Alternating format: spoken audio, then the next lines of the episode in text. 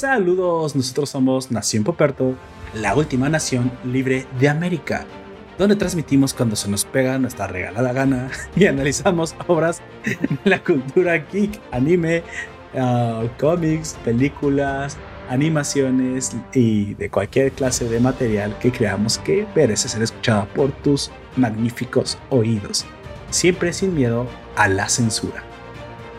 Isabela, una chica refinada, lo tiene todo. Un apellido prominente, servidumbre a sus órdenes y un futuro asegurado dentro de una de las familias más importantes de la sociedad. Todo, excepto la felicidad. Pero encontrarla dentro de las cuatro paredes de un internado para señoritas es sumamente difícil. Hasta que conoce a Violet, una chica que desafía toda convención social y al mismo tiempo irradia clase y gracia, quien le enseñará, entre otras cosas, modales, a sonreír y a amar la vida. Prepárate para entrar en sociedad porque comenzamos.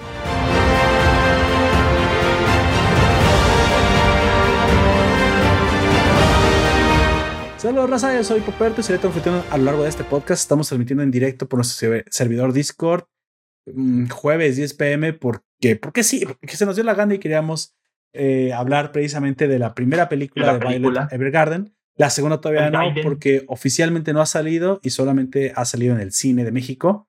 Pero aquí mi compañero Aujak pues todavía no la ha visto y no queremos que se vaya a, a ver con las grabaciones del cine, la gente comiendo palomitas y niños llorando. Por favor, no lleven bebés al cine, por favor, gente, no sean nacos. Pero bueno. Y aunque sea una película para niños. bueno, quiero que en ese caso. Bueno, pero bebés no. No, hay que llevar niños pequeños. Sí, pero bebés no, no, entienden ni qué vergas están viendo, güey. Exactamente. si tú eres de esas mamás, por favor, lánzate un post. No te creas. No, no lo hagas. Simplemente no lo hagas. El día de hoy hablaremos de Violet Evergarden Gaiden, la primera película que está en Netflix de título The Eternity and the Auto Memory Doll. Híjole, es, es éxito, güey. Esas clases en el Harmon Hall sirvieron. Durante la primera parte hablaremos de la obra sin spoilers, nuestras impresiones. Y en la segunda parte hablaremos de ciertas cosas que nos gustaron de la obra. Pues hablaremos con spoilers en ese momento. Nosotros te avisamos cuando comience esa parte propiamente. Me acompaña el fabuloso miembro de la nación, el hombre de los chinos más impresionantes de, de esta realidad, de estas tres dimensiones en las cuales vivimos. Por favor, preséntate. Yo soy ya Buenas noches, tardes, días. Este, aquí vamos a estar hablando una vez más de Violeta, siempre jardín. Siempre jardín.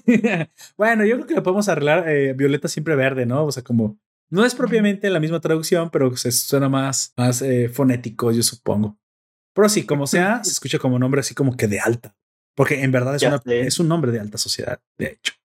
Así que curiosamente que se lo dio un tipo que se a Bugambilia, como que ahí como que las flores tienen mucho que ver, ¿no?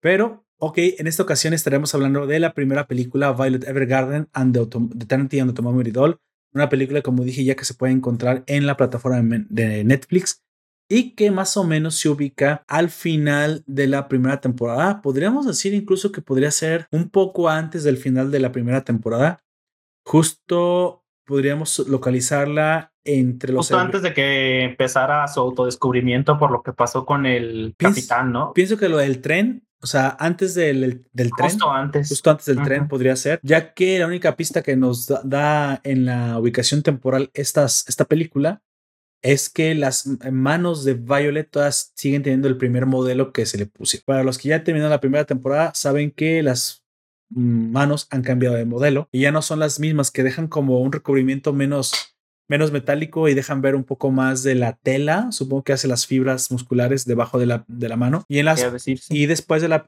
primera temporada se ve que la mano es un poco más metálica, más, más estética, parece más una mano robótica que simplemente una prótesis. Así que podríamos ubicarla justo antes de los, últimos eventos de la primera temporada, que son el tren y el ataque al tren, que ya ustedes ya saben de lo que me estoy, de lo que estoy hablando. En este momento, eh, para esta, esta película fue emitida o fue estrenada en el 2018, en, obviamente, como ya dije, en, Netflix. Y obviamente continúa pues los, los eventos que hemos visto a través de la primera temporada. Justo antes, bueno, no tan justo, pero debe, forzosamente antes de los eventos de la película número 2, que todo el mundo conoce como Violet Evergarden, la película, o Violet Evergarden Gai, Gaikuban, Gaijin. Gaiden. Gaiden. No, Gaiden es esta. La otra es. Ah, es. Gaijin, Gaijin definitivamente no es, güey. No. o Chinchi, no es cierto, no te creas. ¿Qué? Bueno. Que curiosamente no son japoneses tampoco, porque ya nos dieron como una clase como de pista. En esta película propiamente nos da una pista de en qué ciudad está inspirada mayormente la, la, la serie, la autora, que precisamente yo puedo decir que es una combinación de dos, de dos ciudades, Londres victoriano y también París victoriana. Me imagino que las ciudades más importantes de, de aquella época del, después de la Ilustración y el Renacimiento, o, al, menos las ciudades que más recuerdan a esta Europa de clase alta, con vestidos rimbombantes, paraguas, los sombrillas, los hombres vestidos de traje, copa alta, todo muy propio, y con una intensa y con una cantidad intensas de guerra en aquel entonces, porque recordemos que también fue el siglo de las guerras mundiales, se nos olvida, ¿verdad? Pero ese fue el siglo donde nos dimos a nuestra madre con toda la tecnología que teníamos. E incluso. Bueno, nosotros eh, como mexicanos. No, no. En esa época no, güey. los demás, los demás se dieron en su madre, hay que eh, decirlo así, güey. La verdad, nosotros no, no teníamos, estábamos en revolución, güey, estábamos ahí peleando que porque, que porque el patrón eh, abusa mucho. Nosotros no necesitamos, que vengan a romper nuestra madre. Nosotros nos rompemos nuestra madre solitos entre nosotros. Pobrecitos mexicanos, todo el tiempo manipulados por intereses políticos. De hecho, creo que fue eso lo que asqueó a Zapata y los mandó a la chingada. Creo que en todo, ese es en todo Hispanoamérica. Déjame corregirte. Pero especialmente nosotros sí hemos tenido una cierta estabilidad después de la revolución propiamente de haber instalado. Tenemos un poco más de lo que ustedes ya conocerán, que se llama la dictadura perfecta y la dictadura perfecta fue precisamente implementada por nuestro Mussolini. No diré Hitler, pero para allá iba.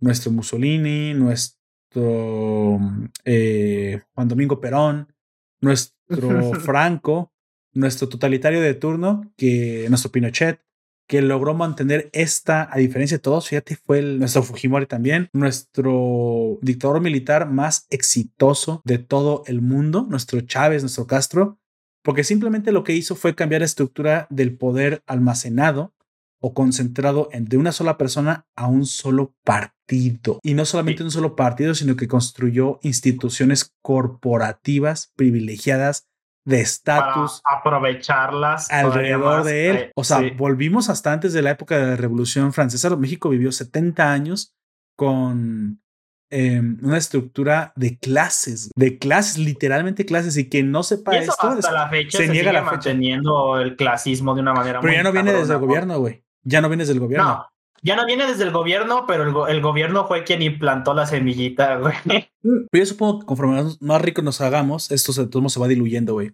Ya no existen las clases como en aquel entonces. Hoy este, podemos ver que la movilidad Existe el clasismo, pero no esas clases, güey. Y, tampoco se ha vuelto un lastre tan fuerte. O sea, así nos vamos a quejar todo el tiempo de ¿por qué ese güey me ve feo? Pues porque eres pobre con dos llanta, güey, pero pues siempre te va a ver feo y tú no puedes evitar eso y tú también lo puedes ver feo a él. Así que, eh, crece, güey. Estás en un país bastante libre a comparación de lo que era antes. Así que, pues, simplemente. Claro, a comparación de lo que hacen muchos otros países actualmente. Porque no somos racistas propiamente. Si, si nos separamos por algo, es más o menos por, por eh, clase que ha ido cambiando a mérito social. Lo que pasa es que mucha gente hoy está. Por educación también. Pues claro, pero yo supongo que es la única forma en la que nos deberíamos de separar, porque hasta Martin Luther King lo dijo. educación. El, problema con eh, eh, a veces con eso es que a veces la gente con educación se pasa de verga. Mira, porque utiliza su, su, educación de manera poco. Por eso. Porque pues así ya, son, así ya es México de corrupta. Es que la, solución pasó por construir instituciones que no vieran clase ni siquiera educación, Y eso es lo que nos cagó, güey, porque ahí vamos todos pendejos a votar por personas cuando tuvimos un partido que destruyó el poder alrededor de las personas y lo concentró alrededor de instituciones que no funcionaban de la mejor manera, vamos a decir, pero que se estaban perfeccionando día a día y que hoy, incluso hoy, siguen resistiendo. El problema es que vamos de pendejos a votar por personas. Bueno, eso nos va a, nos va a pasar. Ahí voten por el guapo. Miren, ni a, Fox pudo haber sido así por, por su persona. A Calderón no fue por su persona, por el partido y por los ideales que representaba, porque el vato es feo. Ah, ahí vas, pero ahí vas de nuevo con Peña Nieto, ay, que es guapo. Y ahí vas con AMLO, ay, que es bueno. Y ahí bien pinches jodidos, ¿no? Es humilde, güey. Es humilde. Pues las instituciones sin rostro, porque no lo tienen que tener, son las únicas que pueden funcionar, porque son instituciones, son, ah, se basan en el mérito. Si no te gusta el mérito, pues puedes ir a vivir a Venezuela o a, Cuba y deja de estar mamando en las redes sociales aunque lo vas a seguir haciendo, entonces no, no va a evitar que van a llegar personas y que te van a sentir, sentir mierda, porque seguro que la respuesta va a ser igual, o más de violenta en las redes sociales, no porque yo lo haga propiamente, pero he comenzado a notar que gente que apoyaba a AMLO ahora está, ahora está recibiendo ataques que con los que yo tampoco estoy de acuerdo, que van y los insultan, insultan a su madre, a su padre, a sus abuelos, al perro, y a cinco o diez generaciones chairas. Hasta el perro la lleva, güey, pobrecita. Y eso es lo que van a obtener con la cuando precisamente se vota así, por gente. Lamentablemente, esto sí tiene un resultado bueno al final, que es la el equilibrio natural de las fuerzas políticas, pero yo no estoy diciendo que no se va a llevar vidas por delante, empresas por delante, que ya lo está haciendo. Ya se llevó muchas vidas con lo de la pandemia, con la pues, mala gestión de la pandemia y muchas empresas. no, voten por gente, voten por ideales. Sí, por propuestas. O por propuestas, mejor dicho, sí, propuestas, no ideales. Después, güey. Aunque no las cumplan después, cheque las propuestas. Y la propuesta tiene que venir con la institución. Mira, político que dice, hay que, hay que hacer una institución fuerte basada en el profesionalismo. Híjole, güey, o sea, no quieres, no puedes obtener más, más, este, más, más, más, más republicanismo con ese, porque vivimos en una república democrática. Ejercemos la democracia, pero no queremos ejercer el republicanismo. ¿Qué cabrones? La ley no es una sugerencia, güey. Si te pasas, yo me he pasado rojos y he tenido que pagar la pinche multa y digo, ándele, cabrón, pero qué bueno que existe esto, porque si tuve, tuve que pagar la, la multa, otro güey que también viole la ley la pagará. Ay, pero somos bien cabrones, ¿ah? Queremos que a nosotros sí, y a otros no. Pues no, güey, eso no va a suceder. eso no va a suceder. Así que, pues. Como decía mi abuela, todos peludos o todos rasgos. Exacto. Al menos en las leyes tiene que ser así. Y curiosamente, el mundo de Violet Evergarden es un mundo donde estos ideales ilustrados de la democracia y el republicanismo comenzaban a fraguarse después del resultado horrible de la, de la Revolución Francesa, que fue la primera revolución chaira que destruyó a las personas. Ah, santos pendejos. ¿Cómo era, cómo era la, la, el dicho? En la Revolución Francesa odiaban que subiera el pan, mataban al panadero y subía más el pan. Chachos pendejos. Así es. Pero bueno, que curiosamente el que inventó la guillotina terminó siendo guillotinado por ella, güey, por pendejo. Qué gusto me dio. Eso. Y. Pero bueno, supongo que justicia, justicia este, divina. Volviendo a Violet, que es donde precisamente tenemos que aterrizar nuestros ideales, esta película propiamente yo pensé que no me iba a gustar tanto y fíjate que tuvo su encanto. ¿Con qué pensabas tú, güey? ¿Pensabas que te iba a llamar tanto la atención? ¿Que era simplemente un especial más? Porque yo propiamente la disfruté muchísimo, güey. Muchísimo. Yo no voy a decir que, eh, yo no voy a decir que esperaba acá algo súper profundo, acá súper chingón, porque pues ya estaba, yo decía, bueno, va a ser algo como lo de eh, Violet de Vergade en la serie, porque sí va a ser profundo y así te va a sentir, hacer sentir súper triste, pero es un Gaiden, güey, tampoco van a... va a ser tan acá, me equivoqué, güey. Así que, qué bueno que me equivoqué, güey, porque sí, esto, sí me gustó bastante la Y sabemos por qué te gustó tanto. Sabemos que lo que sucedió es que los Gaidens, tal parece ser, al menos en Violet Evergarden, son historias escritas de la propia mano de la autora. ¿Es autora o es autora? Es autora, no hasta donde yo sé. A menos que sea un seudónimo y sea una autora. Es quién sabe, porque pues ya con los seudónimos ya no sabemos qué es qué, Yo no me molestaría, güey, pero si eres feminaz y usas la chingada esa verde, te vas a enojar si es un nombre, ¿no? ¿Cómo es que un hombre sabe de sentimientos? Ah, pues ya sabes. Ya sabes, también hacemos con ellos, ¿no? Qué cosa tan rara. Pero bueno, el caso es que esta historia eh, no propiamente parece un spin-off, güey. Más bien parece una extensión de la historia principal a una historia aparte que muy probablemente sucedió entre alguna de las viñetas de la, de la historia, por decirlo de alguna manera, porque nos dimos cuenta que Violet Evergarden está hecha como está escrita como a pequeñas historias. No es una sola historia que se va encadenando, aunque sí tiene progresión eh, propiamente. Está, todavía tiene esta fusión bastante, supongo, también este renacentista, no, este ilustrada de la época del, de aquel entonces. Recordamos que, ¿cómo se llama el que escribió una historia de Navidad? De Scrooge. Eh, ah, este, Ah, iba a decir Lewis Carroll, no, ese es el Char- de Charles Dickens. de las. Charles Dickens. Charles ese, Dickens. Sí. Él escribía Dickens, por capitulación, o sea, pero tenían esos capítulos algún vinculamiento propio. Así como Sir Conan Doyle, que también escribió las de Sherlock Holmes, que aunque sean historias como autoconclusivas, de todos modos impactan en el futuro porque van como añadiendo una pequeña parte de la historia más grande, ¿no? Del hilo conductor, nunca lo pierdes. De tal manera que aunque las puedas ver separadas, las historias sí necesitarías verlas en orden cronológico porque hay cosas que sí tienen consistencia y otras que no tienen consistencia. Pero me gusta, incluso a lo mejor esta es una clase de emulación del, de la época de escribir en aquel entonces. Hasta eso se quiso basar en una, una novela victoriana. Propiamente parece eso, ¿eh? Parece su propia Mujercitas. Dicho eso, esta película bien podría ser una historia alterna, propia en su universo contenida, pero sí tiene que estar determinada dentro de una cronología precisa.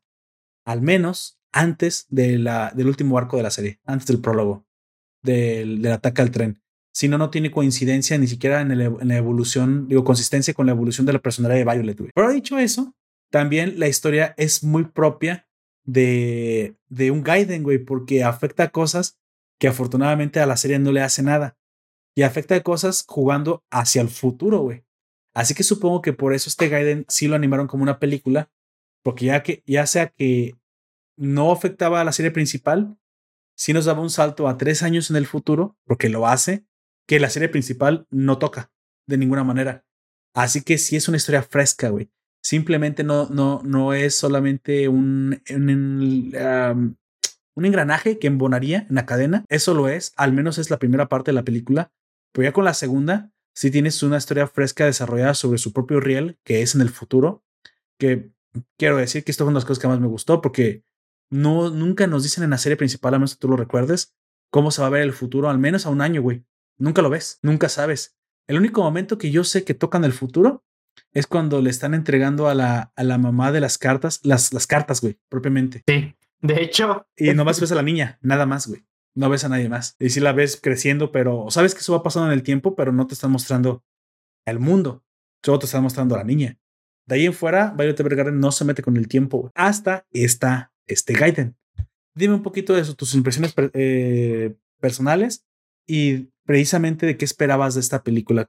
Pues dije, pues eh, dije, a lo mejor nomás es uno más que iban a poner por ahí, pero sí me terminó gustando mucho. Este, no sé, me gustó mucho la historia en general de esta Elizabeth o Amy.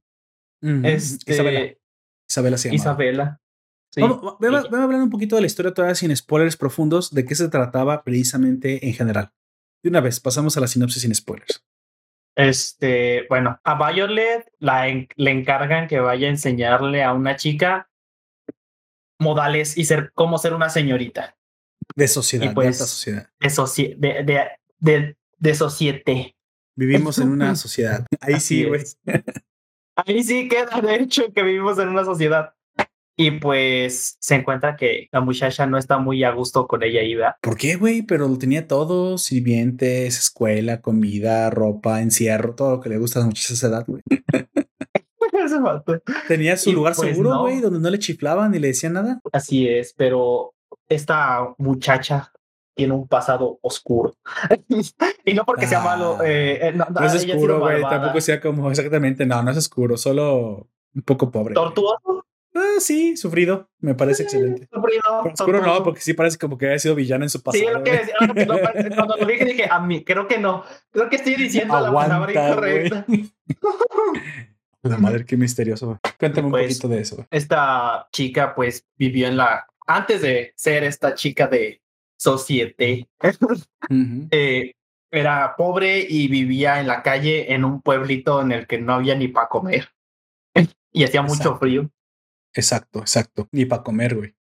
Por culpa de la guerra, precisamente. O sea, lo que llega Por culpa de la guerra. Y en algún momento se encariña con una chica, ¿no? Que adopta por ahí en la calle. con que, una niña. que hace el hilo conductor de todo este Gaiden. Eh, lo que pase con la chica, cómo influye después en, en, el, en su escuela Violet y lo que vaya a pasar en el futuro, a tres años después de que es visitada en el, en el internado la chica por Violet, eso sí es cosa de spoiler que entraremos en unos momentos más.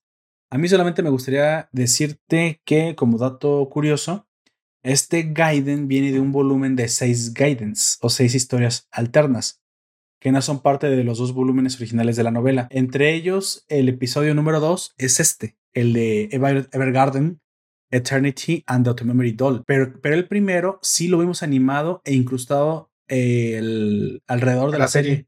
Que fue precisamente el arco de la princesa Charlotte. Esa, esa historia, pero te dirás, bueno, pero ¿por qué esta sí afecta a la historia? Porque incluso, eh, si es muy importante, es, mencionada incluso después.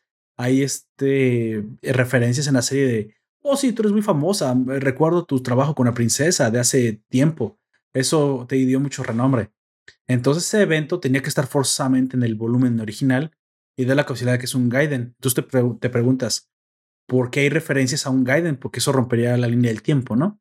Las hay porque esta historia propiamente no debía haber estado en un Gaiden. Lo hay en el formato escrito, que se, da más libertad. Pero al tener un poco más de, de, flexibilidad en animación, la autora o autor decidió meterlo dentro de la historia donde pertenecía, ya que sí era parte de una historia de la, del volumen original. Nada más que por restricciones literarias de la, de la imprenta o de la editorial, no pudo meter el arco de Isabela, de, de, de, ah, Charlotte. de Charlotte. Por eso está incluida como el primer episodio del Gaiden, güey. Dato curioso, ese Gaiden no debería haber sido un Gaiden, debería haber sido parte del, del, volumen original. Qué bueno que en el anime se arregla y lo meten cronológicamente de forma, de forma soberbia, ¿no? Está excelente ahí donde lo pusieron, porque da una sensación de crecimiento de, de Violet, que creo que sin ese arco, yo creo que ese arco es el corazón del crecimiento, güey, porque hay un cambio específicamente en ese arco. Sí. Hay un cambio muy, muy importante. Que incluso les quedó un poco corto. ¿Te acuerdas? Y que por eso hicieron también el especial, como para explicar un poquito más antes de ese arco. Un poco más, sí. Hicieron el Gaiden de la, uh, la cantante. Special. El Special. Special. de la cantante de ópera. Así es, donde aprende precisamente los significados de la pérdida y del amor precisamente. Ahora, bueno. Y poesía. Y poesía, exactamente. Pero creo que aquí es donde se fuerza a entender los sentimientos más a profundidad de la gente que pierde sí. gente amada en la guerra. Y eso creo que es el estape, güey. A partir de aquí ya nunca para de, progresar su entendimiento, güey. Yo creo que esta es la primera vez que ella misma lo dice, güey. Ni siquiera yo sabía que era capaz de escribir algo así. Entonces quiero pensar que este es el primer episodio donde el special donde Violet ya comienza a entender los sentimientos. Los demás episodios solo son desarrollo de esto que ya comenzó aquí, güey. Pero lamentablemente, después del cuarto episodio y el salto a, la princesa Charlotte, sentía que había como, oye, güey, o sea, aquí hay algo en medio, ¿no? No, me estás contando. No, a ver, la morra no, no, sabía hablar y ahora es una experta que la, que la contratan en la realeza. A ver, a ver, a ver. Sí, ¿no? Y bueno, el, el Special es literalmente el episodio 4.5, si así lo quieres entender. Y esta serie esta, digo, esta película es como el episodio 11.5. Aunque si la ves al final, igual no hay tanto problema y la puedes entender. Lo que sí es que definitivamente es el final de la historia y el cierre de todo Violet Evergarden. Quiero pensar, aunque pueda continuar ya dependiendo del autor, es la segunda película, la cual reseñaremos justo cuando esté disponible para que Jack la pueda ver en, en, en no, no pirata, ¿no? ¿no? con la gente pararnos en el cine, güey, no comiendo palomitas. No, no decir que no pirata, pero que no mm. haya gente que me No grabada, güey. no del cine. porque si la sacan en Netflix, pues la voy a ver en Netflix. Es que o si la sacan de manera guiño guiño, pues la voy a ver de manera guiño guiño. Sabes que la imagen es muy buena, pero lo que está de la fregada es la el audio, güey. Yo la fui a, yo la fui a checar ahí y dije, no, yo creo que no, tampoco la quiero ver así. A veces ni entiendes lo que están diciendo por el ruido de, de la sala. Así es. Bueno, los que vivieron en México le alcanzaron a ver porque estoy enterado de que eso no pasó en Hispanoamérica completa solo México, porque pues privilegiados, yo creo, no sé, no, no sé, sinceramente, porque aquí contamos con, con Ichiwa Fest y pues dinero, ¿no? ¿Quién hace dinero? Y como no, nos importa mucho la pandemia igual nos, nos gusta jugarnos la vida, si ya no la jugamos entre balas de narcos, pues que no la juguemos entre, entre virus. Este, no, no me, una bala más pequeña todavía, ¿no? No me enorgullezco de eso, pero eso fue lo que pasó. Así que, no, aparte yo lo dije en su momento, el cine de aquí se puso las pilas y supo hacer medidas excelentes, ¿eh? Excelentes. Te corres más riesgo fuera del cine que dentro del cine, así lo pongo. De tan buenas medidas que te obligan a tener adentro. Así que. Y, las que, y los que no acataron las órdenes los terminaron cerrando. Exactamente. Por aquí el cine, al menos el Cinépolis, que es la marca principal de México, se puso mucho, mucho manos a la obra y lo hizo bastante bien. Bueno, ya sabes dónde la podrías leer si estás leyendo las, las novelas. Y nada más quiero eh, contarte un poquito de cómo, cómo es que se llaman este, los otros Gaidens, para que sepas nada más el título. El primero, como ya dije, de los seis episodios del Gaiden es The Princess and the Automemory Doll. El 2 es el que nos atañe hoy, que es Eternity and the Automemory Doll. El 3 es Benedict Blue, ese chico que entrega la, la correspondencia. Hay una historia con ella. Cuando ella y Violet van a una ciudad a entregar unas cartas y luego se pierden y pasan un montón de aventuras para encontrarse. ¿El de los tacones? El de los tacones, así es. Luego tenemos a una historia que se titula la, como cuarto episodio, Catleya Baudelaire. Sí, como los Baudelaire de Lemon Snicket. Pero bueno, Catleya Baudelaire, ella tiene una historia sola de... eh, pa- pasa una historia romántica donde de nuevo se le vuelven a declarar para matrimonio porque Catleya es muy popular por obvias razones. Pero aquí nos revela que Catleya no acepta nunca ninguna clase de propuesta porque todo el tiempo tiene a su amado en su cabeza. Y aquí nos enteramos de quién es. El por qué. Ajá, ¿Y quién? exactamente. ¿Y quién es? Luego tenemos como quinto y, y penúltimo episodio a Cla- uno que se llama Claudia Hodgins and Gilbert Bugambilia.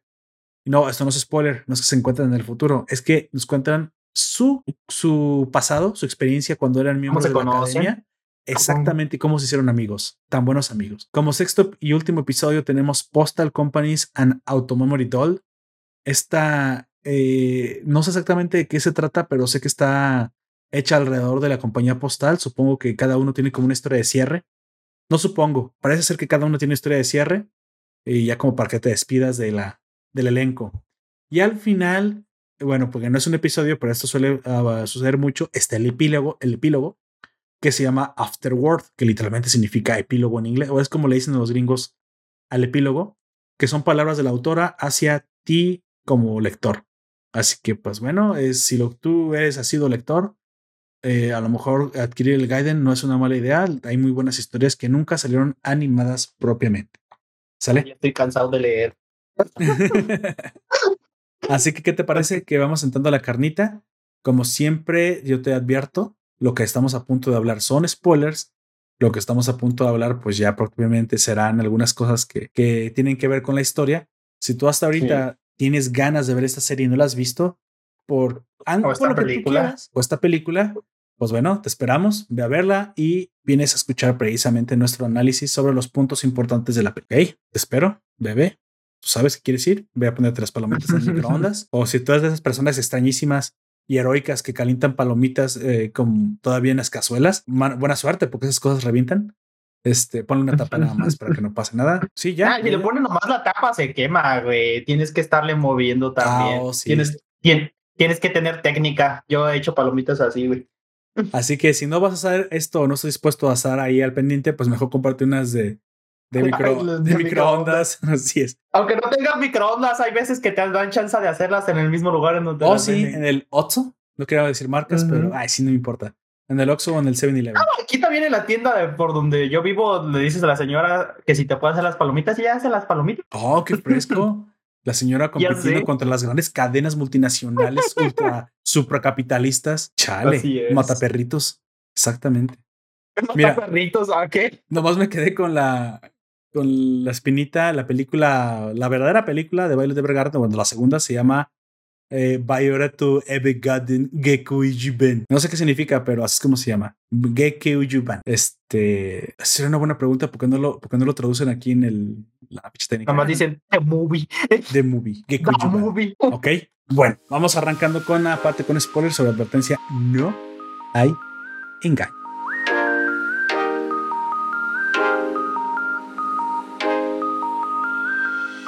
Vamos a dividir este análisis en dos partes, ¿sale? No hay mucho tampoco que analizar, me gustaría hablar de las cosas más importantes que me parecieron a lo largo de esta historia que sinceramente disfruté mucho más de lo que creí que iba a disfrutar, incluso mucho mejor que muchos, peli muchos episodios. Y no por la, la longitud, sino porque me gustó el que acomodaran historias que a través del tiempo se, se conectan. Bien podríamos decir que esta película en verdad son dos episodios largos conectados a través del tiempo. Tanto así que cada episodio tiene su propio subtítulo. ¿Te diste cuenta? De hecho. La primera es la historia de Amy, Amy, uh, Habler. Bo- sí, Butler, Butler, Butler, Butler. que está en la en el, internado. En el internado. No, primero está en el internado, aunque después nos cuenta eso. Y es visitada ah, por Violet Bergarden, que es contratada por la familia real para hacer servicios que no son propios de una doll, pero pues que no se puede negar que porque es la familia real. Entonces ella es contratada como tutora para darle clase.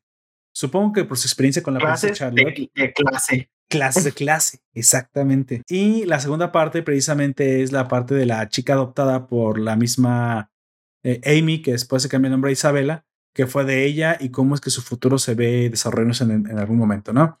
Me gusta esto que no lo dejaron ni siquiera así como que al aire. Así que bueno, vamos entrando en, en detalle. Como siempre te digo lo que me pareció más importante y lo comentamos este, a lo largo del podcast. Número uno, en esta, ocasión, en la primera parte, puedo ubicar tres puntos que me gustan mucho. Yo a este arco siempre le pongo así nombres mamalones. Lo voy a nombrar en sociedad. Ahora le puse algo más sencillo, más, más discreto. Violet llega contratada por la familia real para educar a Isabela, eh, o antes Amy, eh, eh, como su nombre era, en ser una chica de sociedad. Ella sufre alguna clase de depresión porque ha sido separada de su hermana adoptiva, que ella misma la adoptó, más bien se robó una niña de la calle. Aunque mm. bueno, ya la habían, ya la habían abandonado. Sí, no, no, es, no es robar, es rescatar, güey. Es que eso es literalmente lo que haces con los animales, pero en esta ocasión no puedo decir que no fue diferente. es, lo mismo. Este, yo, eh, es yo creo que eso es independientemente de la especie, güey. Si es, o, si es un, un, animal o como tú quieras, este, si está en una situación de calle y no puede cuidar de sí mismo, tú lo estás rescatando, güey. Sigue siendo un ah. rescate. Vamos a decir que aquí lo adoptas porque, bueno, somos seres humanos y queremos elevar este eh, plática. Vamos a, separar adoptar de animales y rescatar a personas. ¿No será al revés? ¿Rescatar personas y adoptar animales? Ah, lo que dijiste. dije sí. Sí, tienes razón. Bueno, entonces está muy, muy deprimida la pobre Isabela, que tiene un nombre de, que me recuerda al jamón de York Food, que es York. De hecho, sí. Como número uno, vemos, la, yo le llamo la llegada de la, de la memoria, que es precisamente cómo Violet se planta en una institución que es dedicada solamente a educación de señoritas, y no cualquier señorita, sino al desarrollo de mujeres de sociedad, de alta sociedad, que van a vivir en, en, en altas esferas y que se van a codear con la realeza y de ahí para abajo. Pero entonces lo que propiamente tiene que suceder al principio es que Isabela, digamos que el problema de este primer punto es que se niega a la convención de la sociedad. No quiere ser enseñada, no quiere ser educada porque simplemente está deprimida. Solo aceptó por el hecho de que a su hermanita adoptiva la iban a cuidar con dinero, pues no hay otra.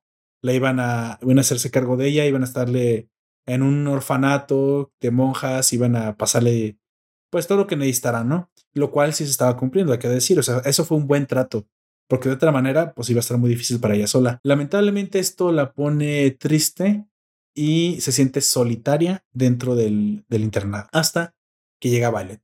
Háblame un poquito de, de cómo ves que ¿Cómo, ¿Cómo, te pareció a ti que Violet comenzó a romper este hielo debajo del corazón de Isabel? Isabela se enamoró de Violet. Digo, ¿qué? ¿Qué? ¿Qué?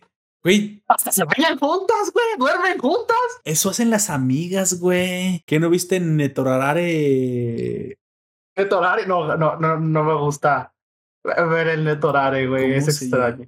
No es que no se llama Netorare. Hay una serie de Netflix que acabo de ver cómo se, llama, cómo se llama, que se llama NTR. Es que eh, Sí, güey, pero netorare literalmente es engañar a tu pareja, güey, así de que no, no es netorare. Mierda, la idea es que no se trata de nada más de netorare. Sí es netorare, pero es netorare Yuri, güey. Ay, güey, lo acabo de olvidar. Seguro que en ese momento el Malcés está gritándome el nombre desde el otro lado del, del, del planeta, güey, literalmente, güey. Netorare.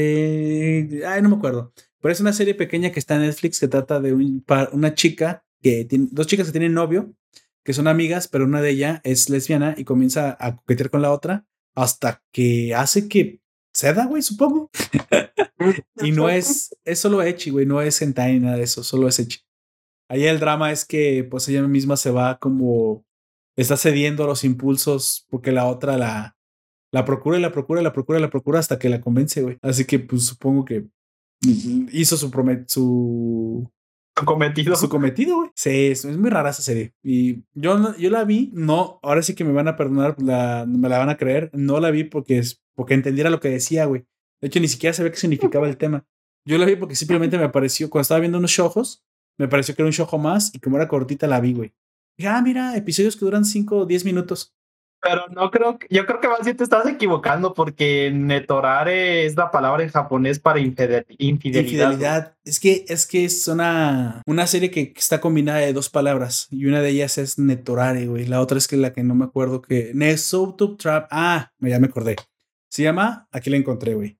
Se llama Neto, bueno, se llama NTR, dos puntos, para mí que es simplemente la la abreviación de natural. Abreviatura. Dos puntos, Netsuoso Trap. Supongo que Netsuoso es algo así, Yuri, trampa. Así que Netorare, la trampa lésbica, supongo que lo podemos traducir así. Y ahorita la gente que me está escuchando, a ver, repite eso. Solo para educación, claro, solo para... Sí, yo te entiendo. Te lo voy a deletrear solo porque sé que es curiosidad. NTR, Net Suso con Z, Trap y la puedes encontrar por ahí en, Netflix si es que no la viste ya. Seguro que Ellen Marcel ya vio esto, ya, se la sabe de memoria y lo vio en, el manga.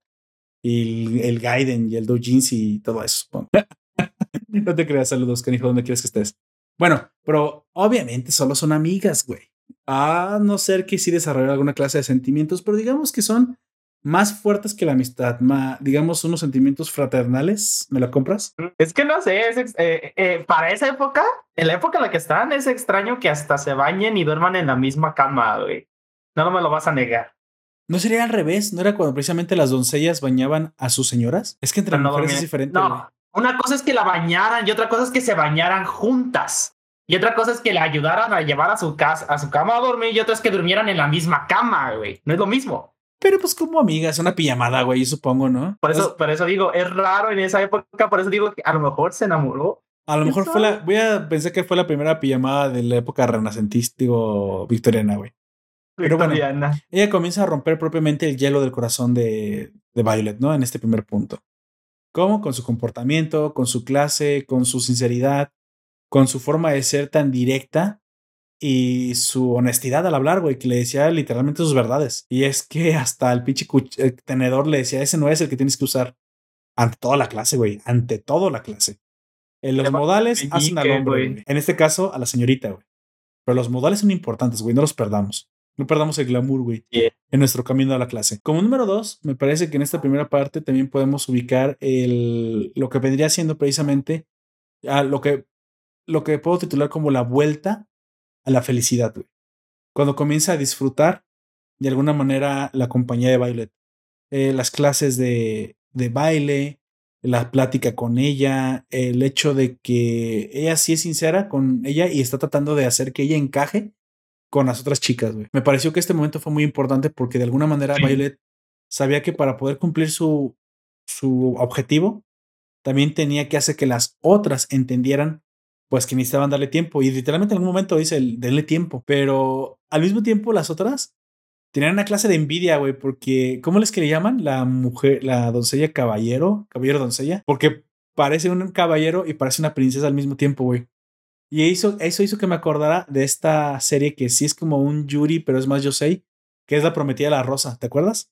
La chica que tenía duelos con esgrima, que era tan fina podía ser tan fina como una princesa, aunque más bien ese rol femenino era del de la, de la enamorada, el de la prometida, pero ella actuaba en, el momento de la batalla como un caballero, güey, como un príncipe, de hecho. Ella dice que como un príncipe. Pero curiosamente nunca se enfocó tanto en la relación Yuri, güey. Era más como una clase de madurez y otra vez de encontrarse a sí mismo, coming of age. Pero esa era aquella serie.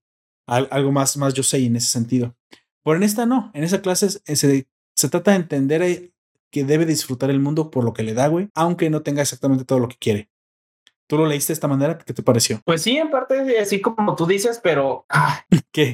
Tú quejate, tú quejate, güey. Lo que tengas que quejarte aquí es momento. No sé. Este, Pichi, yo creo que lo que tengo más quejas más bien es de, de cómo la, le, dieron la opción o, o vuelves a la sociedad o te, eh, o, con nosotros, y, pero tienes que dejar a la morrita. Eso creo que es mi queja más grande sobre todo esto. No, no entiendo por qué tenía que dejar a la morrita, por qué no se llevaron a las dos, güey. Porque la morrita no era parte de la familia, güey. Y acuérdate que antes las familias tenían que guardar mucho las apariencias. O sea, aparte. Ey, pues dices lo mismo, eh, aunque guardaban mucho las apariencias, aún había gente que adoptaba niños en esa época. Pero güey, no la pues, quieren una adoptar, güey. Por ahí. Pero es que tú no puedes obligarlos a adoptar. O sea, entiendo que de alguna manera ella Sí. fue adoptada y obtuvo un beneficio, güey, de ahí. Sí, sí. Porque ella, Pero recibió un maneras, no beneficio. sé, hizo muy culero, güey, pobrecita. En cuanto cuando se puso a chillar porque las estaban separando, eh, sentí el nudo ahí en la garganta como de, ay no, ya deja de llorar. que si sigue llorando, yo voy a llorar. Supongo que en cuanto les faltara de comer, eh, iba a estar un poco más difícil esa relación. Sí. Así que yo creo que tomó la decisión correcta, aunque como tú dices, no nos tiene que gustar del todo. Aunque para la época, yo pienso que le fue bastante bien, güey. El señor no tenía la obligación de, de eso. Aunque de alguna manera podría decir que ella tampoco tenía la obligación de volver. eh, sí, sí, me imagino que sí el señor se puso de tal manera que reci- recibiera un pago o algo, ganara extra, porque ya sin verla, bien él pudo haberla regalado o vendido, ¿eh? Sí, Pero sí cumplió con su palabra, así que quiero decir que por no lo menos cumplió mal. con su palabra, güey. Eso es cierto. Pues por lo menos fue lo único que ofreció, güey. O sea, no, no es, Sí. es, lo, es lo que ofreció y es lo que hizo. Pero bueno, y tú dirías lo, lo ideal es que le hubiera adoptado también a ella, ¿no? Pero es que ahí tenemos que entender qué clase de, de apariencias tienen que guardar ciertas familias, porque tú sabes que todavía en aquel, en aquel entonces la clase, eh, solemos pensar que la clase aristócrata tenía nada más privilegios, pero no también tenía obligaciones, güey. Y pues Sí. tenemos que ponernos en el contexto de la historia. Como número tres, eh, me, me imagino que a esto es a lo que le voy a nombrar vuelta a la sociedad, güey. Ya una vez que sale de la presión, se encuentra de alguna manera con una, una chica que no va a parar hasta que ella le cuente lo que le pasa. Dos, eh, comienza a reír y a disfrutar la compañía de Violet. Tres, ahora tiene que disfrutar la compañía de la demás sociedad, güey. Tiene que disfrutar por ella misma sin necesidad que esté baile todo el tiempo ahí amadrinándola como quieras. Y creo que esto se da precisamente al final con el, con el- digamos que es el cenit de la primera parte, que es el baile, que por cierto es vals, güey. En un principio pensé que era, es casi obvio que es vals, pero parecía al principio tango. Pero al final me di cuenta que sí era vals. Un vals que pues baila con el chica más guapa de la sala. Fuck. Tal vez es un Yuri, güey. Sí. No, puta madre, no todos Yuri, güey. Eh, No. te, no, te dije, güey, que algo había raro allí. Te dije. Ah, supongo. Aquí como en esta pienso que ella lo que aprende es que la vida está llena de mierda y no puede volver a deprimirse solo porque eh, no puede hacer cosas que, que están fuera de su control. Hizo lo mejor que pudo para Taylor y lo más probable es que esa hubiera sido la mejor decisión para los recursos que tenía, güey. Tenemos que aprender a ser resilientes y a tomar ese tipo de decisiones, güey. Renunciar muchas veces es ganar también. Y ahora, bueno, Bailey le ofrece, no es ideal, güey, pero le ofrece una solución. Escríbele cartas. Digo, bueno, eh, ponte en el contexto de la historia, no había llamadas de WhatsApp, pero había cartas, que es precisamente el final que vimos, ¿no? Como Benedict Blue le lleva la carta a la niña que no sabe leer. Curiosamente, güey, no sabe leer. De hecho, sí, se, me hizo bien, bien adorable todo ese proceso en el que le están enseñando. Gracioso y adorable, como Violet le, le enseña a escribir, le enseña a leer para poder mandarle una carta de vuelta. Pero se me hizo bien cagado porque, no, porque ella dice, yo quiero ayudar a llevar cartas, pero no sabe dónde, dónde están las casas a las que las tiene que llevar porque no sabe leer. güey. Eh, no ¿Cómo sabe leer eso lo pensaron, güey? Antes. Eso me lleva precisamente a vincular esto ah, con la segunda parte, ¿no? Vamos pasando qué te parece de una vez. También, Ok. lo, le- también puedo obtener tres puntos principales en esta segunda parte que me gustaron mucho. El primero es el que ya estabas mencionando, ¿no? Ah, vamos a decirle las cartas, el trabajo de cartero no es nada fácil. Y pronto se da, pronto que tarde se da cuenta que un cartero no solamente tiene que saberse las direcciones, tiene que saberse como las mejores rutas, güey. Tiene que entregar muchísimas cartas todos los días, tiene que tener una condición excelente, lidiar con la gente. O sea, güey, ser cartero estaba, estaba hardcore, ¿eh? Estaba antes hardcore. Y se da cuenta que, pues, en motocicleta ya es la tecnología, ¿no? Vemos que están construyendo una torre de Eiffel, supongo. Una torre Eiffel en el. A la, o podría ser también la torre de Tokio, lo que tú quieras. Ambas, ambas se parecen. Está construyendo una torre de comunicaciones la ciudad y él está viviendo como un cambio tecnológico. Me dio la impresión de que aquí estamos viendo el cambio industrial, güey. Una cercanía entre, lo, entre 1930 y 1940 ya. Está comenzando a haber telecomunicaciones, cambios. Supongo que la guerra que había estallado era la Primera Guerra Mundial. Güey. Lo que no saben estos es que en una década más viene la Segunda Guerra Mundial. ¿Te fijaste? Armamento, tanques, aviones, todo es coincidente con la Primera Guerra Mundial en el, en el contexto de lo que vivió Violet, güey. Pero tan solo 20 años después de esa, o mejor dicho, en el tiempo de aquí de, de la serie, 15 años después o 10 años después, estallará la Segunda Guerra Mundial, güey, que será mucho más devastadora de lo que fue la primera. No sé hasta dónde animó la, la escritora o el escritor, pero me sería muy curioso, muy interesante ver ese momento. ¿Y sabes por qué? ¿Por qué me recuerda eh, o por qué me gustaría verlo? Porque precisamente esta es la misma, el mismo contexto en el que ya había mencionado que la película de Millennium Matrix se desarrollaba. ¿Te acuerdas que te dije que la chica había vivido las dos primeras guerras? O sea, la primera guerra la vive y es cuando conoce al pintor que persigue. La película se llama Millennium Actress de Satoshi Kon, por si no la han visto. Es una joya de película. Pero a lo largo de su vida, ella también vive la Segunda Guerra Mundial, güey. Y viviéndola en Japón. Tú sabes, güey, donde cayeron las bombas atómicas. Sí. Si tú no sabes que eran bombas atómicas en Japón, te recomiendo ir a, ver un documental del, del Nat Geo. Sí. No de los aliens. No lo, no lo enviaron los aliens. Aunque no me sorprendería que aseguraran que lo enviaron los aliens, güey. Pero no. En esta ocasión no fueron los aliens los que mandaron las bombas atómicas. Aunque eso no significa que no puedan tener bombas atómicas los aliens. ¿Estamos de acuerdo con eso, güey? Pienso que no he hecho suficientemente aliens. Bueno, está bien. Entonces, continúo. Como número dos, eh, vamos a decirle el... Hay, un momento en que la chica pues comienza a, a trabajar, comillas, comillas, pero hay una inquietud, ¿no? La inquietud de volver a ver a, a pues a su hermana, güey ahora llamada Isabela, eh, ¿cómo? Isabela York. No, pero ahora tiene otro nombre, es una condesa, güey. La condesa de Saint Germain, güey. No, no, no me acuerdo, güey.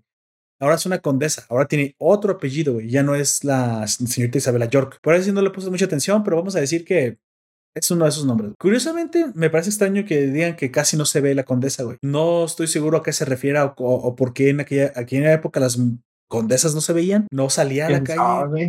está muy raro. Nomás eventos de sociedad, supongo, pero no sé. No, yo creo que más bien era algo solamente de ella. ¿No? será porque era enfermiza y que todo el tiempo fue enfermiza? Quién sabe, no sé. Eh, tiene como una tos eh, crónica, tos crónica, güey, de hecho. Por haber pasado tanto eh, tiempo en el frío. Sí. O por haber comido algo que le hizo un daño irremediable, no o sé. Fumar mucha marihuana. Sabrá Dios, güey, que habrá sido. Fumar mucha marihuana no te jode así. Tabaco, pues tabaco. Tabaco, güey. El tabaco, sí. Eh, con la marihuana es más fácil que te jodas del cerebro a que te jodas de los pulmones. sí. Aparte, la marihuana causa depresión, güey. Pero bueno, eso ya es una es un estudio más reciente. Sí, la marihuana y el alcohol pues son bastante parecidos, son eh, ¿cómo se llama? Exacto anestésicos. Es que no, la, palabra no es anestésico, pero es, funcionan de, parecido a los anestésicos. Te alegran y luego te dan el bajón, ¿no? Algo así. Yo te quiero mucho, güey. Y sabes qué? Me siento bien triste, güey. Y le llamas a ella. Y ya no te quiere escuchar borracho, güey. No quiere. Haciéndolo hagas. Por favor. Sí. Bueno, esta... probablemente ya ni siquiera te quiere escuchar de ninguna manera, así que. y exactamente. Exactamente. Bueno, aunque ahora ya te puede bloquear porque ya te puede bloquear en todos lados. Y le mandas un mensaje SMS, güey, que no se pueden bloquear y sería bien raro porque los mensajes SMS ya no se escriben. escribes, su querida usuaria, el banco Banamex se, se mm, congratula en obsequiarle tres meses de crédito sin interés. Ah, puta, ¿ves? ¿Por qué me pusiste el cuerno, perra? no sé, güey, así el texto de repente. Creíste que te hablaba el banco. Ah, perra. no sé, bien ardido, güey. El vato. Qué cómodo, güey. No mames. Qué intenso. Y luego este. Te pregunta, no sé, le pregunta a la pareja actual, oye, ¿quién era? ¿Poder el banco y mi ex? ¿En el mismo mensaje? Sí.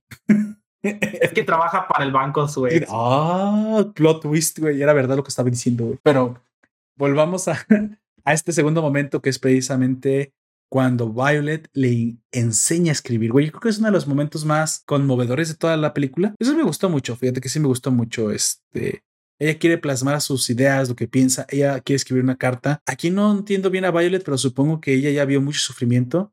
Y parte de lo que ella desea es precisamente eh, simplemente compensarlo, güey. Por el tiempo que vivió con Isabela, es posible pero también porque le recuerda a esa niña muy probablemente a lo que ella fue, güey, una huérfana. Pienso que de ahí viene también tanto la dedicación de Violet a ayudar a esta chica. Por fin termina escribiendo la, termina escribiendo la carta y va junto con Benedict a entregarla. Pero, curiosamente, no se deja ver cuando la condesa sale a recibirla. ¿Por qué crees que esto haya sido así, amigo? ¿Qué, qué, qué lectura te merece este momento? Como número Yo creo que más bien, eh, eh, yo, creo que era algo como miedo o nervios de volver a verla. Este, no sé, como esa sensación que te, que te da de que no has visto a alguien en mucho tiempo y piensas que no va a ser la misma persona. ¿Es posible? Sí, sí. Yo, yo creo que era eso. Miedo a que no la reconociera, ¿no? Incluso así como que, ¿y tú quién eres, no? Podría ser incluso ah". eso. Pero luego sí la reconoció, güey. Nada más que, bueno, como número tres, los carteros llevan felicidad, güey. Y eso también me gustó porque esta historia también toca a Benedict, que ya se estaba como hartando del mismo trabajo, según él, pero se le había olvidado lo, lo satisfactorio que es llevar una carta a una persona que está esperando eh, saber una persona muy, muy lejana, ¿no? Se le había olvidado lo que era. Y de hecho, Benedict también llora aquí en este momento, güey. Se da cuenta del por qué hace el trabajo que hace. Güey. Este, este, eh, Elizabeth llora, la niña llora, Benedict llora y tú también llora. Sí, güey. Y también Mustang llora, pero para Mustang está lloviendo, güey. Ah, está lloviendo. Está lloviendo. Así es. Pero bueno, esta parte me encantó mucho, me, me gustó. Es que también a mí me hubiera encantado el reencuentro, ¿eh? Pero creo que la serie hace muy bien el final diciendo que la chica que, mira, sí la quiero volver a ver. Tal vez le hubiera causado un problema, no sé, alguien nos ve, dicen que tiene una affair, la condesa, han de pensar que Benedict es el affair, luego ven a la niña, la niña es rub, eh, no, pelirroja, hay algo entre rubio y color vino, no van a decir que es su hija. O, sea, entiendo el cuidado que tiene la posesión de Isabela, sí lo entiendo. De cierta manera, la chica está cuidando las apariencias que tanto le cuestan a Isabela porque ese fue el precio que ella pagó. Hay que entenderlo, hay que respetarlo. Ella estuvo de acuerdo en pagar ese precio y les podemos negarlo, podemos eh, decir que fue mala, mala idea, pero es que en verdad cuando no tienes otra opción es difícil, güey. Ella decidió hacerse cargo de una niña que no tenía por qué hacerse cargo. No la abortó, güey. Chan, chan, chan, chan. Pero bueno, esta última parte me encantó porque precisamente las cartas llevan felicidad, que es como la titulé. Me, me parece que es la parte más importante, güey. Porque bueno, a todo eso se nos olvida que Violet Evergarden se trata de una chica escritora que lleva felicidad a la, a la gente, ¿no? Que con sus palabras reencuentra corazones. Y de cierta manera me imagino que también es la es el tipo de de, de historia que da una clase de, de cierre continuo. ¿Cómo, cierre continuo? Sí. Tú sabes que sigue continuando después de tres años la, la, compañía y después de tres años ves a Iris, que si me lo preguntas sería mucho más guapa que en su versión de tres años más joven. A Erika, que quiere ser novelista, pero tiene poca autoestima. Yo imagino que esa es la autora, güey. Ella se ve a sí misma. Iris es la faceta que ella quisiera tener, la seguridad que quisiera tener, que quiere ser la mejor del mundo. Y Violet es muy probablemente como personifica su arte, güey. Así que a ella le gusta el pastel de chocolate y salir los domingos a pasear. Ya bien, sí, no te creas. aunque, aunque, aunque Carl Jung estaría orgulloso de mí por este análisis psicológico, pero no. Supongo que es una interpretación de la misma autora, güey, porque en un momento dije, ah, ok, una historia de gente que escribe cartas, que escribe felicidad, que quiere escribir novelas. Se está proyectando, güey. Pero los mangakas suelen hacer esto, güey suelen proyectarse a sí mismos. Eso no, es, no, es, no, es novedad. Pero y eso es normal a la hora de hacer arte. Siempre terminas proyectándote de alguna manera, ya sea consciente o conscientemente. Oye, hijo, ¿por qué tus monas tienen unos pitotes y se están dando entre ellas? porque me siento atraído a la gran y enorme capacidad mundialista del climatológica. Sí. ¿Qué? sí, la explicación bien nada que ver. ¿ah? Pero bueno, amigo, vamos llegando a la conclusión. Em, como siempre, la pregunta: ¿qué extraemos de aquí? ¿Qué es lo que más te gustó? Este, me refiero al personaje. No, no, no, no saques de contexto mis palabras. ¿Quieres usar tacones? Yo lo sé, este, güey.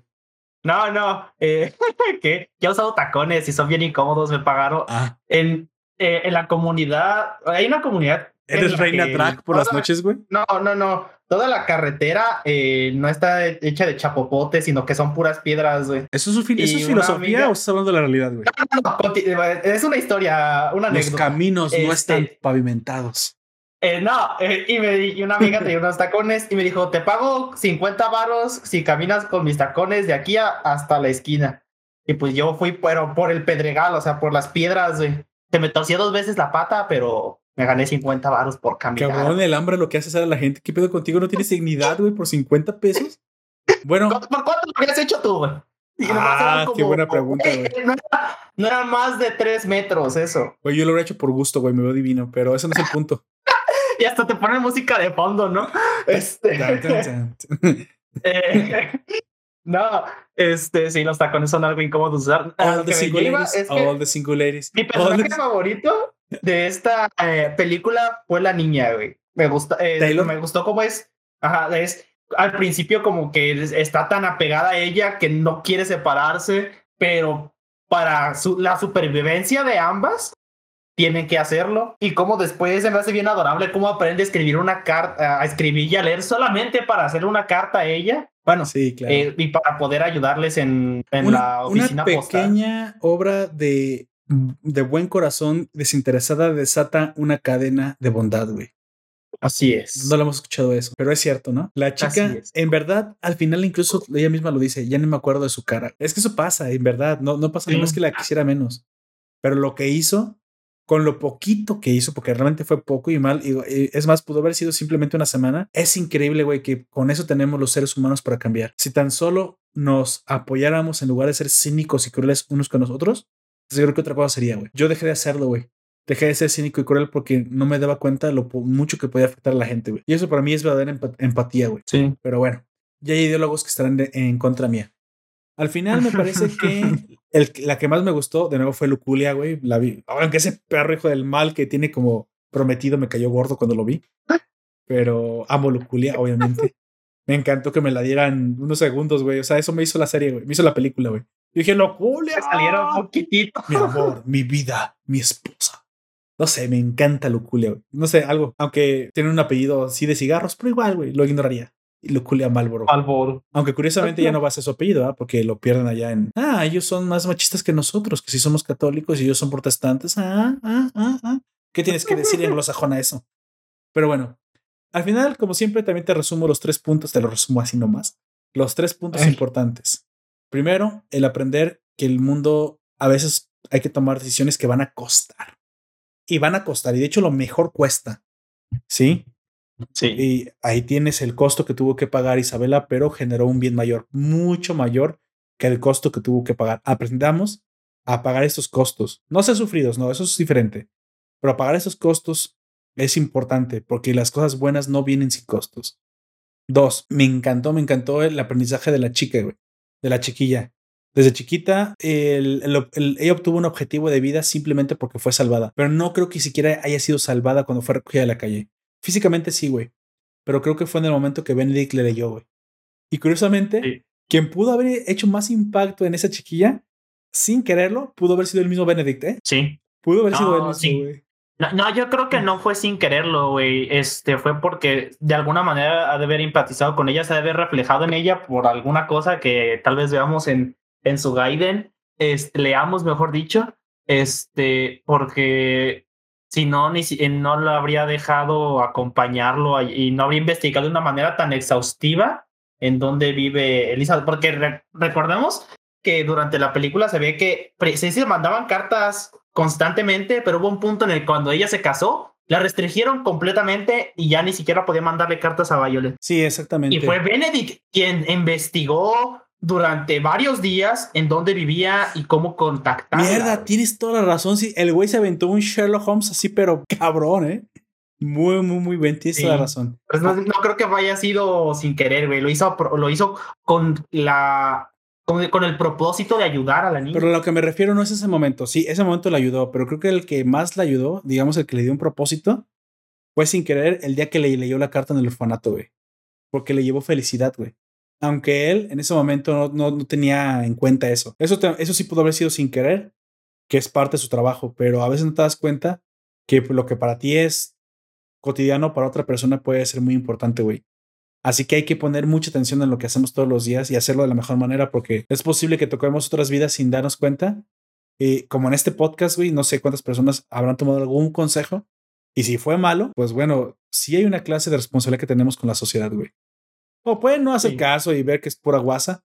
Pero a veces sí he dicho cosas que digo, ay, güey, y si toqué las fibras de alguien y en verdad me toman en serio, tengo que entonces decir cosas que me parece que son verdad, al menos que yo crea que no son mentiras, para al menos ser lo más, más, más, más sincero posible con la gente. Como número tres, me parece que el, el punto más importante aquí es escribir, güey, de nuevo. Me gusta, esto lo voy a repetir con una serie. Escribir, escribir puede traer felicidad a la gente, te puede traer a ti.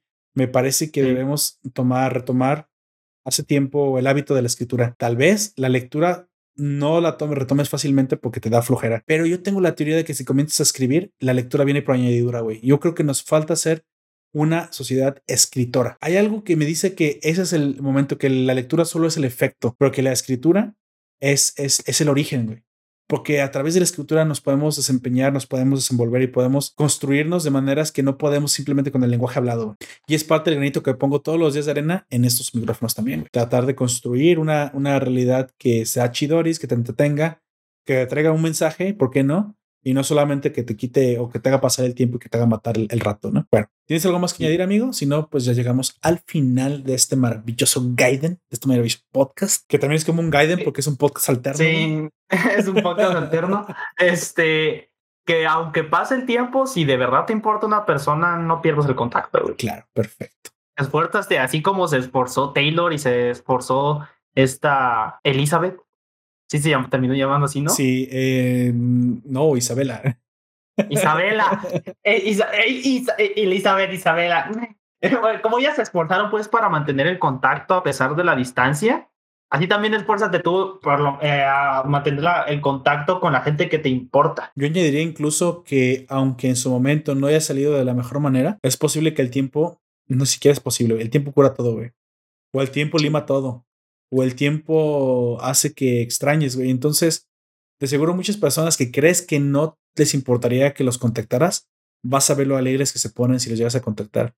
Somos eh, seres sociales, güey. Y hay veces que las cosas tenemos que simplemente procesarlas. Oye, yo quedé en desacuerdo, tuve un desencanto con una persona, hombre, mujer, lo que tú quieras, amigo, amiga, ex. ¿Por qué no? O algo conocido que, que, me importaba. Sé de seguro, llevo tiempo suficiente para procesarlo y te aseguro que casi nunca pensamos que haber perdido la relación vale la pena más que el desencanto que teníamos en ese momento. ¿eh? Una vez que se te pasa el coraje, en verdad, ya no vale la pena estar enojado. Así que yo se los recomiendo para gente que incluso tiene miedo de reencontrarse.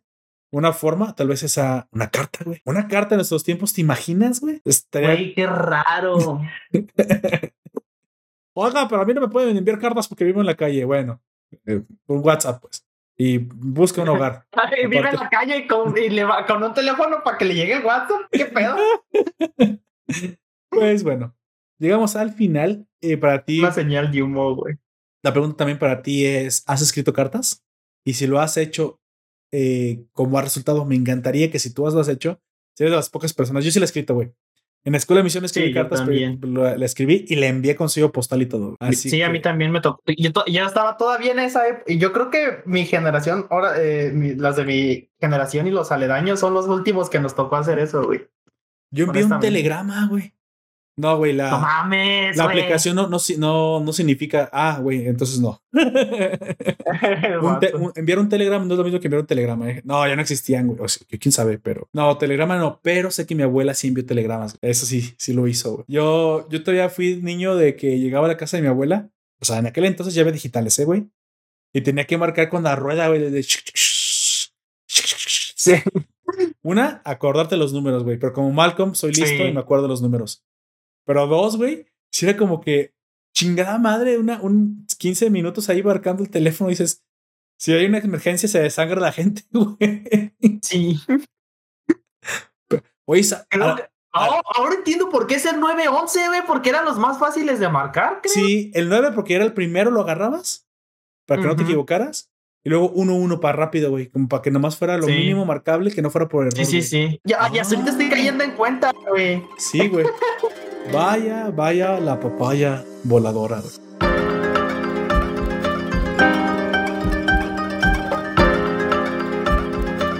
Bueno, me gustaría agradecer a todos los que hacen posible este podcast, a llega aquí, a los que nos escuchan en vivo y a los que nos escuchan en el formato podcast. Sin ustedes no sería posible este maravilloso audio. Antes de irme, me gustaría recomendarte que te des una vuelta por nuestro Patreon, veas los contenidos exclusivos solo para los patronos. De seguro te encantan, de seguro te gustan. Y aparte nos puedes apoyar con lo que menos de lo que cuesta un café al día. o una botella de agua si no tomas café, porque también cuesta menos de lo que cuesta una botella de agua. Que con este pinche calor me encantaría hidratarme, créeme.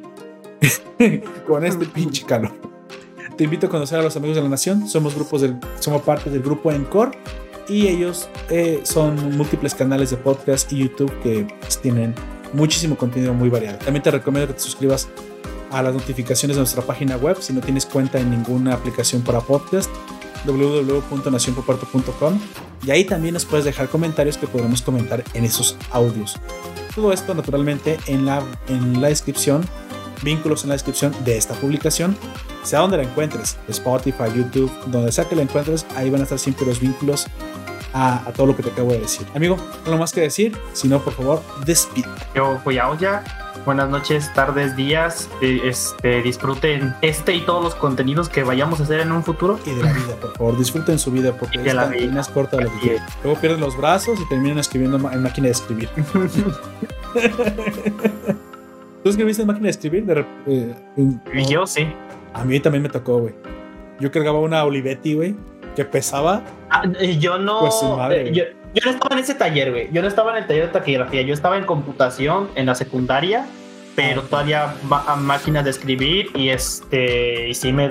Creo que nada más tuvimos una o dos clases con esa maestra porque luego se enojó con nuestro grupo porque no lo voy a negar, mi grupo era el más culero de todos, güey digamos, insoportable, güey, para que entiendan fuera de las límites de México. Correcto, hicimos llorar un chingo de veces a varias eh, estudiantes, a maestras. Pero yo solo digo que tienes que ser internacional, güey. O sea, que se entienda la palabra ah, fuera de México. Sí, crueles. Eran unos, unos hueones hijos de puta, güey. Pero bueno, a hueonados. A hueonados. Nos despedimos de ustedes. Yo fui Lord Poperto, me acompañó Don Aoyak, el señor de los chinos. Y eso fue todo por ahora. Como siempre te recuerdo que nos puedes seguir y escuchar en las aplicaciones de podcast que diré a continuación. Evox, iTunes, Google Podcast, también estamos en YouTube y por supuesto en Spotify. Hasta la próxima.